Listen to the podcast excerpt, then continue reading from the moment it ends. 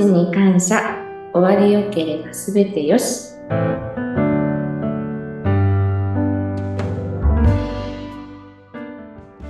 こんにちは。有限会社東美の角田千恵美です。今日もよろしくお願いします。よろしくお願いします。こんにちは、インタビュアーの山口智子です。さて、いよいよ1年もね、半年過ぎて、もう6月がスタートしようとしているこの時期ですが、東美さん、新しい社員の方が6月からたくさん入ってくるそうですね。はい。何人ぐらい入ってくるんですか？7名ぐらいの予定ですね。おー。皆さん、あの、新入社員として、どういう、やっぱり転職組の方が多いんでしょうか？そうですね。あの、葬儀社様から来る方だったりですとか、あの、同じ職業から、えー経験者としていらっしゃる方、全く、あの、ゼロの方、うん。スタート、初めてスタートされる方、様々なんですけれども、はい。おー、そうすると、ね、社内もまた今までと空気感が変わると思うんですけども、楽しみですね。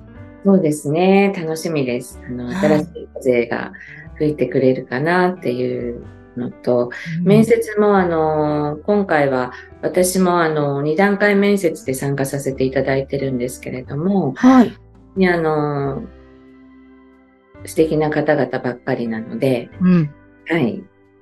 えー、え、これは6月からじゃあ新入社員の方を迎えて、まずどんなことから最初皆さんスタートしていくんですか？はい。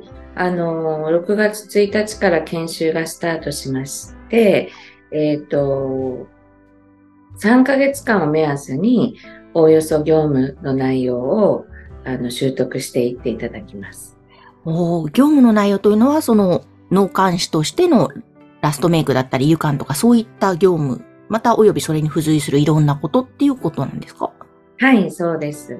はい、まず挨拶の仕方でしたりとか、あの、どのような距離感だったりとか、あの人と、人に寄り添うっていうのはどういうことなんだっていう、そういう座学も含めたところから、心理的な部分から入りましてうん、そこからあの技術対応っていうところに入っていく予定です。あなるほど。その技術面だけではなくて、その前の、まあ、働く姿勢といいますか、そういった部分もしっかりやっていくんですね。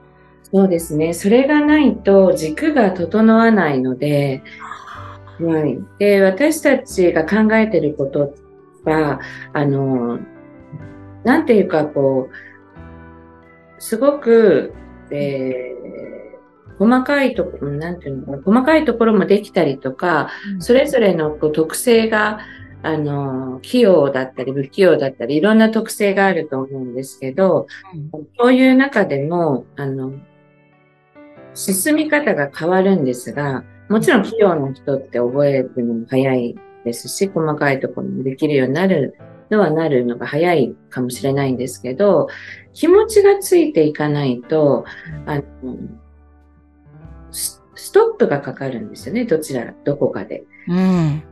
不器用な方であったとしても、あの、スロースターターであったとしても、それは心がついていけば必ず達成していけるっていううん。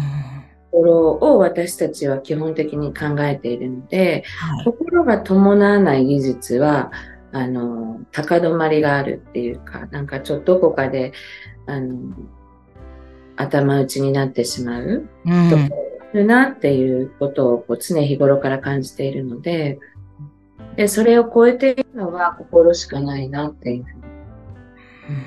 うん。く、こう、技術面はもちろんですけども、その前段階の心とかあり方とか姿勢とか、本当その部分をすごく大切にされていらっしゃいますよね。そうですね。自分もそうですけど、それがないと、この仕事の軸ができていかないっていうのはすごくに思うので、はい。え、でも、その、新しく入った社員の方々にとっても、そういう研修の体制が3ヶ月もかけてしっかりやってくれるっていうのは、これ、なんだ、うん、幸せと言いますか。ね、体制整ってるってすごくありがたい状況だなと思いますね。そうですね。あの、去年までも、あの、うちのスタッフが、えー、その期間かけて研修してたんですけれども、あの、今回もう一度あの、私自身が研修にゼロから携わりまして、しっかりあの、伝える部分を核として伝えていきたいっていう、うん、あの、スタート地点にもう一度立ち立っていきたいなと思って、今回私が中心に研修させていただくんですけど。うーん、そうなんですね。えー、なぜその思いに至ったんですか？角田さん。そうですね。あの、自分が伝えたいことが、あの、いっぱいあるっていうことですかね。うん、そうか、それを普段の業務やりながらちょこちょこ伝えるのではなかなかそうですよね。こう、伝えたいけれども伝えられない忙しさとかもあるでしょうか。こういう研修でバッとやると、一気にしっかりと皆さんの心に届いていきますよね、おそらく。そうですね。あの、以前、何年か前、もう 10, 10年前ぐらいですかね。あの、それをやらせていただいたんですけれども、あの、その時のスタッフが今でも残っていてくれて、うん、そういう中で、あの、育っていってくれてるところが、あの、とてもあるなっていうふうに感じさせてくれるところがあるんですね。それはもちろん私だけの力とかではなくって、会社が、あの、伝えるべきところを伝えてきたっていうところもあり、あと、同期がいる強さ。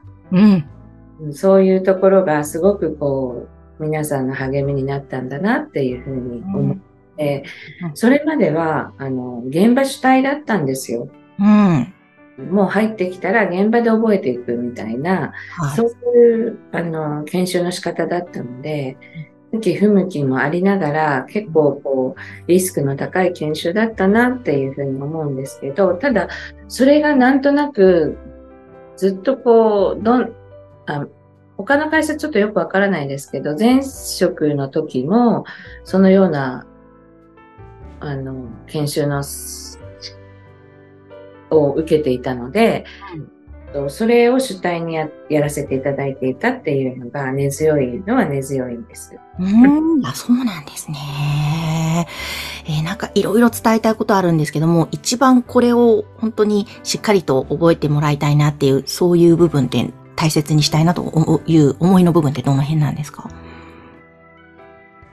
やはり、命がなくなるっていうことの尊さと、その人を送る人たちの心の深さと悲しみと、そこに寄り添うということがどういうことなのか、私もまだわからないところがたくさんある中で、そこに真剣に向き合いましょうっていうこと。うん。それができるできないのこう技術があるないの話ではなくて、うん、人としてしっかり寄り添えるっていう心のあり方ですかね。はあ、なるほど、なるほど。